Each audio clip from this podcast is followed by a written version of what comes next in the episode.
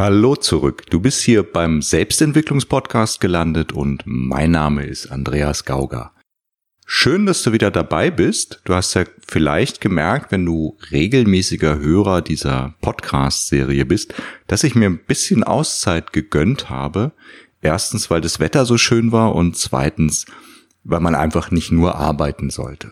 Und ich habe gemerkt, und ich liebe meinen Job wirklich, aber ich habe gemerkt, dass meine Wochen immer voller geworden sind und ich mir immer, immer mehr Projekte aufgehalst habe und irgendwann wird die Arbeit dann etwas zu sehr zu einer Routine.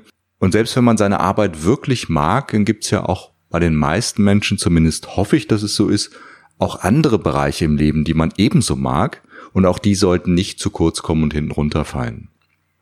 Deswegen gibt's diesen Podcast jetzt nicht durchgehend in einem Rhythmus von jeden Sonntag eine neue Folge, sondern es soll ja auch Spaß machen, zumindest soll es auch mir Spaß machen. Natürlich ist es auch etwas, was ich für dich mache, aber ich mache es auch für mich. Und für mich ist die oberste Prämisse dabei, wenn es mir Spaß macht, dann wird es am Ende auch besser. Könnte also sagen, das ist dann auch in deinem Sinne, hoffe ich zumindest. Wir starten in diese neue Phase mit einem Thema, das mir schon lange sehr am Herzen liegt, nämlich mit den Elternkomplexen. Und das ist ein, ja, die heißen nicht umsonst Komplexe, es ist nämlich auch ein unheimlich komplexes Thema, weil die sehr, sehr vielschichtig sind und in alle Bereiche unseres Erwachsenenlebens auch mit einwirken, ohne dass wir uns dessen teilweise bewusst sind. Und ja, viele können es ja schon nicht mehr hören, also durch die Psychoanalyse und Freuds Zeiten. Da ist ja ganz stark immer so, ja, da ist am Ende die Mutter schuld und du hast eine Spinnenphobie und am Ende war es doch wieder die Mutter und so. Ähm, ein bisschen was ist dran, nicht an der Spinnenphobie und an der Mutter, sondern dass uns die Eltern wirklich sehr, sehr stark prägen. Und zwar nicht nur so, wie die Eltern wirklich waren, sondern so, wie wir sie erlebt haben. Das ist ganz, ganz wichtig, das am Anfang schon zu unterscheiden, weil es ist nie das, wie unsere Eltern wirklich waren. Wir haben sie nie so erlebt, wie sie wirklich waren, sondern wir haben sie immer gefiltert durch unseren kindlichen Narzissmus, könnte man sagen erlebt, nämlich dann, wenn die Eltern unseren Bedürfnissen entsprochen haben, dann haben wir sie als lieb und freundlich erlebt und wenn sie unseren Bedürfnissen widersprochen haben, dann haben wir sie meistens als böse und unfreundlich erlebt. Und in vielen Bereichen mag das gerne stimmen. Falls du die Serie über die Beziehungsbedürfnisse zum Beispiel schon gehört oder auch gelesen hast, gibt es ja auch Blogartikel dazu dann kommt dir einiges bekannt vor. Also es gibt tatsächlich viele Fälle, wo unsere ganz natürlichen Bedürfnisse nicht gewahrt und nicht beachtet wurden. Und da könnte man dann auch tatsächlich sagen, ja, da waren die Eltern dann böse. Aber in vielen anderen Bereichen, da kam es uns einfach nur so vor und oft sind es auch Mischanteile aus beiden. Und das ist ganz wichtig, bei dem, wie die Elternkomplexe entstehen in uns, da fügen wir selbst einen gar nicht so unerheblichen Eigenanteil hinzu an Interpretation, an Bedeutungsgebung und so weiter. Und das hat auch ganz viel nachher mit selektiver Wahrnehmung zu tun. Aber da kommen wir dann bei den einzelnen Komplexen dann noch drauf. Ich habe es ja schon angedeutet, die elterlichen Prägungen, die Elternkomplexe wirken wirklich in alles mit rein, was wir als Erwachsene so machen. Das kann bis zur Berufswahl gehen, unser Verhalten im Beruf, unsere Grenzen zum Beispiel, wie viel Erfolg wir uns zutrauen, nicht nur vom Selbstbewusstsein her oder vom Selbstvertrauen her, sondern auch zum Beispiel durch Loyalitätskonflikte getriggert. Wenn zum Beispiel der Vater ganz, ganz wenig Geld hatte, und man als Sohn dann alle Möglichkeiten hat, sehr erfolgreich zu sein, es sich aber nicht gönnt, weil man weiß, der Vater hatte so ein hartes Leben und obwohl der das eigentlich sogar gerne sehen würde, wenn man sich selbst es gut gehen lässt, dann hat man doch irgendwie ein schlechtes Gewissen, weil der Vater hat es ja so schwer und er hat das ja alles für uns ermöglicht. Und wenn ich jetzt einfach das Leben führen kann, was er sich immer gewünscht hat, aber nie erreichen konnte, und ich mache das jetzt einfach so, dann habe ich zum Beispiel häufig einen Loyalitätskonflikt oder einen inneren Gewissenskonflikt zum Beispiel. Das ist so eine Sache, wie das wirken kann. Natürlich auch stark über elterliche Einschärfung. Also wenn mir immer wieder gesagt wurde, du kannst das nicht oder Mädchen sind zu doof für Mathe oder was auch immer, wenn mir das immer wieder eingeschärft wurde und das kleine Kind in mir hat das wirklich angenommen, und hat es verinnerlicht und glaubt das auch wirklich, musste das teilweise auch glauben, um sich entsprechend emotional anzupassen und den Anforderungen des Umfelds zu entsprechen, um emotional Gefühl zu überleben. Das muss im Außen immer gar nicht so dramatisch gewesen sein, aber wir finden als Kinder ganz, ganz schnell raus, was wir machen müssen und nicht machen dürfen, um in unserem Familiensystem gut zurechtzukommen. Und da können solche Prägungen entstehen. Das Problem ist oft auch gar nicht, dass sie in dieser Phase in der Kindheit entstehen. Da sind sie angesichts der Gesamtsituation häufig sogar sehr sinnvoll. Das Problem ist, dass wir sie oft mit in unser Erwachsenenleben tragen, wo wir heute ein erwachsener Mensch sind. Wir sind unabhängig, wir sind lange volljährig, wir können unsere eigenen Entscheidungen treffen. Wir haben vielleicht sogar schon eine eigene Familie, stehen finanziell auf eigenen Beinen, sind also eigentlich gar nicht mehr auf die Zustimmung der Eltern angewiesen und doch verhalten wir uns ganz, ganz häufig noch im alten Schema. Ganz besonders dann, wenn wir mit den Eltern direkt Umgang haben. Der Weisheitslehrer Ram Das hat dazu mal so schön gesagt, wenn du dich wirklich für so erleuchtet hältst, dann geh mal hin und verbring eine Woche mit deinen Eltern und dann sehen wir weiter. Und das hat er sicherlich nicht ohne Grund so gesagt, weil die Eltern sind, naja, für diejenigen, die Computerspiele spielen, für manche Leute sowas wie der Endgegner, weil sie natürlich unsere ersten Prägungen im Leben uns setzen. Sie sind die Menschen, die am konstantesten da waren in unserem Leben, zumindest in den meisten Fällen. Und sie haben einfach den größten Einfluss auf uns. Und wenn man dann in diesen üblichen Konstellationen, in diesen kalibrierten Schleifen, diesen Reizreaktionsmustern, die sich über 10, 20, 30, 40, 50 Jahre oder länger eingeschliffen haben, dann da drin steckt, die sind einfach so tief im Gehirn verankert und die sind einfach so präsent, dass es dann im Umgang mit den Eltern ganz, ganz schwierig sein kann, da rauszukommen. Manchmal, wenn man ganz viel Glück hat, verändern sich die Eltern selbst. Manche werden wirklich altersmilde. Sie sehen viele Dinge, bewerten andere Dinge neu, sagen dann sogar, haben den Mut zu sagen, weißt du was, heute würde ich vieles anders machen. Damals wusste ich es nicht besser und es tut mir leid. Das ist ein wunderbarer Fall. Ist ja auch nicht immer so, dass Eltern irgendwie groß alles falsch machen, sondern wir beleuchten jetzt hier vor allem diese negative Seite, diese teilweise pathologische Seite, könnte man sagen, aber das soll jetzt kein Artikel sein, der die Eltern generell schlecht macht oder sowas.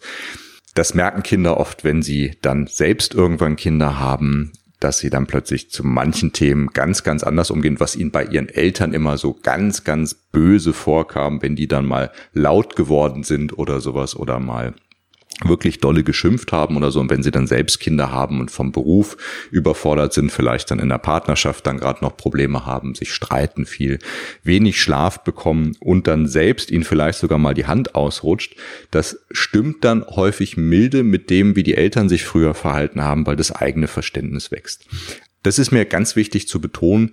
Diese Podcast-Serie hier ist in keinster Weise gegen Eltern gerichtet, ganz und gar nicht, sondern sie soll einfach Kindern von Eltern, und das sind wir ja alle, helfen, mit den Eltern besser umzugehen, erstmal überhaupt zu verstehen, in welchen Konstellationen bin ich denn dann drin und wie haben die mein Leben beeinflusst und ein Stück weit auch eine Idee davon vermitteln, wie kann ich mich daraus befreien, was nicht heißen muss, ich breche den Kontakt zu meinen Eltern ab oder ich habe nur noch Widerreden oder ich ignoriere sie vollkommen. Ganz im Gegenteil, das ist nur in ganz, ganz seltenen Fällen sinnvoll, sondern dass ich freier mit meinen Eltern umgehen kann, auch mit meinem eigenen Leben, dass ich es besser aushalten kann, Dinge zu tun, die meine Eltern nicht gut heißen würde, ohne die Beziehung zu meinen Eltern zu gefährden, zu belasten oder abzubrechen ohne schlechte Gefühle, ohne Schuldgefühle, ohne schlechtes Gewissen trotzdem mein eigenes Leben leben kann und den Eltern auch vermitteln ein Stück weit. Auch wenn ich Dinge anders mache, auch wenn ich Dinge anders sehe, heißt es nicht, dass ich euch nicht liebe. Ganz im Gegenteil, ich liebe euch wirklich.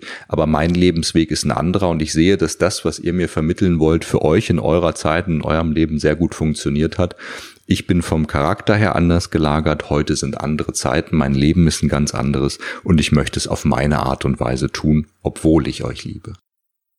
Und all das werden wir uns in dieser Podcast-Serie anschauen. Ich muss mal schauen, ich versuche mal so eine Folge im Monat zu machen, vielleicht werden es auch mal ein bisschen mehr. Es ist tatsächlich so, dass ich, ja, wie ich schon gesagt habe, so viel Arbeit habe momentan, dass das Podcast hat bei mir jetzt nicht die oberste Priorität. Das läuft so ein bisschen mit nebenbei. Da muss ich mal schauen, wie ich es fertig kriege. Aber wir haben uns durch ein ganz, ganz breites Themengebiet zu wühlen.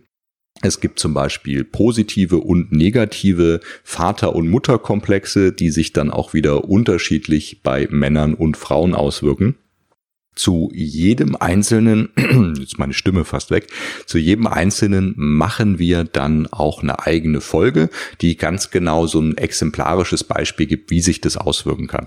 Muss ich natürlich dazu sagen, alles, was dann kommt, ist häufig ein bisschen einseitig und ein bisschen überspitzt dargestellt. Das kennst du ja auch schon von den Beziehungsbedürfnissen. Das mache ich deshalb, auch wenn es dadurch nicht ganz so praxisnah ist, dass man überhaupt eine Idee davon bekommt. Wenn ich das nämlich so darstellen würde, wie das in den meisten Fällen im Alltag ist, dann wäre das so verwässert, dass ich nicht klar herausarbeiten kann, welche Prägungen gemeint sind. Und deswegen mache ich es teilweise ein bisschen einseitig, ein bisschen überspitzt. Hab das im Hinterkopf, wenn du die einzelnen Folgen dann hörst. Und ein Punkt, den wir uns ganz besonders anschauen werden während dieser ganzen Serie, ist einer der größten Einflussfaktoren der Elternkomplexe überhaupt. Das ist nämlich, wie wir geprägt durch die Elternkomplexe unsere eigenen Beziehungen im Leben gestalten. Und das meint natürlich ganz, ganz besonders die eigene Liebesbeziehung, die Partnerschaft, die Ehe, was auch immer. Das meint aber auch die Beziehung zu unseren Kindern und auch zu unseren Mitmenschen. Auch unseren Platz im Rudel, unseren Platz in der Gesellschaft, der wird dadurch ganz, ganz stark bestimmt. Jetzt ist ja zum Beispiel auch so, dass Männer über den Vater ein Rollenvorbild haben und da sehen, wie der Vater mit der Mutter umgeht, haben sie gleichzeitig auch ein Modell dafür, wie Männern mit Frauen sind und umgekehrt die Mädels natürlich mit ihren Müttern und wie die mit dem Vater umgeht und so weiter. Also ganz viele Glaubenssätze auch übers andere Geschlecht. Wenn zum Beispiel eine Tochter bei einem, bei einer alleinerziehenden Mutter aufgewachsen ist, wo der Vater äh, sich wie ein großes Arschloch auf Deutsch verhalten hat, dann wird die wahrscheinlich kein besonders positives Männerbild vermittelt bekommen, vermute ich mal. In vielen Fällen ist es so. Und das prägt wiederum auch die Tochter und es kann natürlich sehr blockierend für die Beziehungsgestaltung der Tochter dann nachher wieder werden. Oft, weil es allein schon die Tendenz gibt, dass Glaubenssätze sich selbst bestätigen wollen. Und wenn ich die von der Mutter übernommen habe, alle Männer sind Schweine oder alle Männer wollen nur das eine, was ja oft das Gleiche meint, oder ähnliche Geschichten oder sind nicht verlässlich oder so. Und ich glaube das wirklich, weil ich es ja bei der Mutter auch erfahren habe und täglich fünfmal gehört habe. Und im Leben der Mutter scheint sich das ja auch bewahrheitet zu haben. Die hat ja wieder immer wieder ähnliche Erfahrungen gemacht. Die übernehme das für mich. Dann gibt es eine gewisse Tendenz in mir selbst, dass ich mir mit einiger Sicherheit genau solche Exemplare raussuche und damit meine eigenen und auch die übernommenen Glaubenssätze der Mutter scheinbar immer wieder bestätige. Und das habe ich ja auch sehr häufig in der Praxis. Und das kann einen wirklich zur Verzweiflung bringen, solche Geschichten. Aber auch die Beziehungsgestaltung, wie gesagt, zu den eigenen Kindern ist ein ganz, ganz großer Faktor. Und häufig ist so, was diese Beziehung zwischen den Eltern und den Kindern angeht, da kommt das Episodengedächtnis auch ganz stark ins Spiel, weil wir nämlich nicht nur die Erfahrung, die wir zum Beispiel mit unseren Eltern, hauptsächlich mit unseren Eltern gemacht haben, äh, so abbilden, wie wir sie als Kinder erlebt haben, sondern gleichzeitig auch alle handelnden Akteure in diesem Fall als Handlungsmodell abbilden. Zum Beispiel also auch, wenn sich unsere Eltern beispielsweise gewalttätig verhalten haben in einer Situation, dann ist es im Episodengedächtnis als Handlungsmodell abgebildet. Dann kann es durchaus passieren, dass man unter obwohl man nie so werden wollte, auf dieses Handlungsmodell zurückgreift und sich dann, obwohl man gesagt hat, man wird nie so wie die Eltern, man wird seine Kinder niemals hauen, man sich selbst dabei erwischt, wie einem dann mal bei einer frechen Bemerkung des Sprosslings die Hand ausrutscht. Natürlich begleitet von massiven Schuldgefühlen, weil man ja nie so werden wollte und weil man das nie tun wollte. Aber auch das gehört dazu und es ist wichtig, diese Zusammenhänge zu kennen.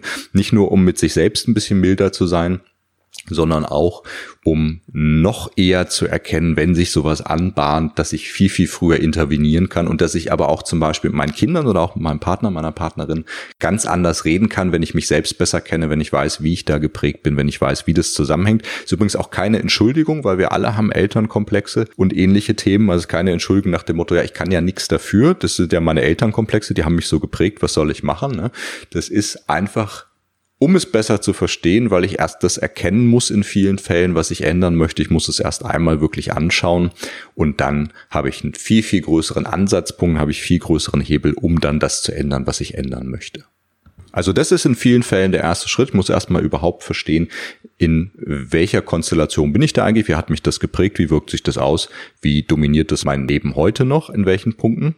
Wenn ich das getan habe, dann kommt häufig schon einiges in Gang ich merke allein dadurch, dass ich etwas beobachte, dass sich die Dinge teilweise verändern. Das reicht nicht immer bis ganz in die Tiefe. Es gibt viele Fälle, da muss man mit anderen Techniken ran. Was häufig hilft, sind bindungsorientierte Ansätze, die auch so einen Einschlag aus der Traumatherapie haben, wie zum Beispiel äh, EMDR, ganz besonders ROMPC.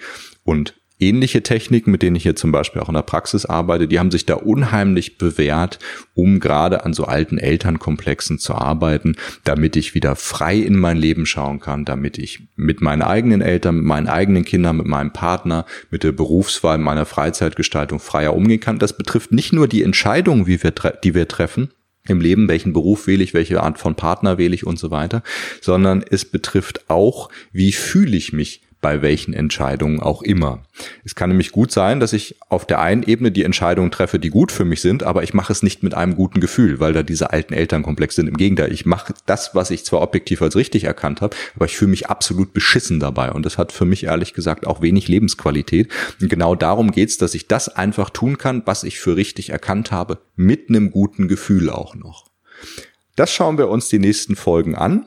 Diese Folge war eigentlich nur als Ausblick und als, ja, als Aufmacher dafür gedacht. freue mich, dass du bis hierhin mitgehört hast. Ich freue mich natürlich auch, wenn du dann in die einzelnen Folgen mit einsteigst. Ganz spannendes Thema. Du kannst es auch mal in deinem Umfeld dann ein bisschen beobachten. Du wirst einen anderen Blick dafür kriegen. Das kann ich dir jetzt schon sagen. Aus Erfahrung mach's vielleicht das Analysieren nicht laut, wenn du dann merkst, da hat jemand vielleicht einen positiven Mutterkomplex oder einen negativen Vaterkomplex, sagst dem vielleicht nicht direkt ins Gesicht zu, dann kommt erfahrungsgemäß nicht so gut an, da musst du mal schauen, ob du das vielleicht nicht lieber mit dir selbst ausmachst. Aber es wird deinen Blick schärfen für sowas. Du wirst wirklich einen anderen Blick auf dich selbst und auch auf deine Umwelt bekommen und damit auch handlungsfähiger werden.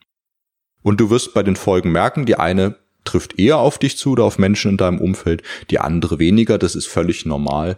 Du kannst aber mal schauen, dann zum Beispiel im erweiterten Kreis, deine Arbeitskollegen oder ähnliches. Wo siehst du bestimmte Muster? Wo könnte das und das sein? Einfach hab ein bisschen Spaß damit. Mach's zu deinem eigenen Stoff, arbeite dich da ein bisschen rein. Das ist ein ganz, ganz großer Zugewinn. So, das war's für die Folge von mir. Mal schauen, wann die nächste kommt. In den nächsten Wochen auf jeden Fall. Ich danke dir, dass du bis hierhin dabei warst und freue mich, wenn du es auch das nächste Mal bist. Bis dahin alles, alles Liebe und bis bald. Andreas.